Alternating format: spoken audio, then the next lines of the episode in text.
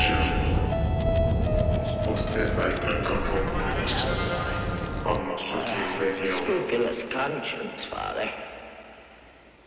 This need to confess uh, so many things.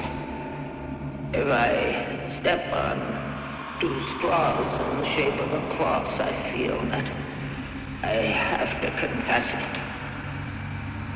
It torments me.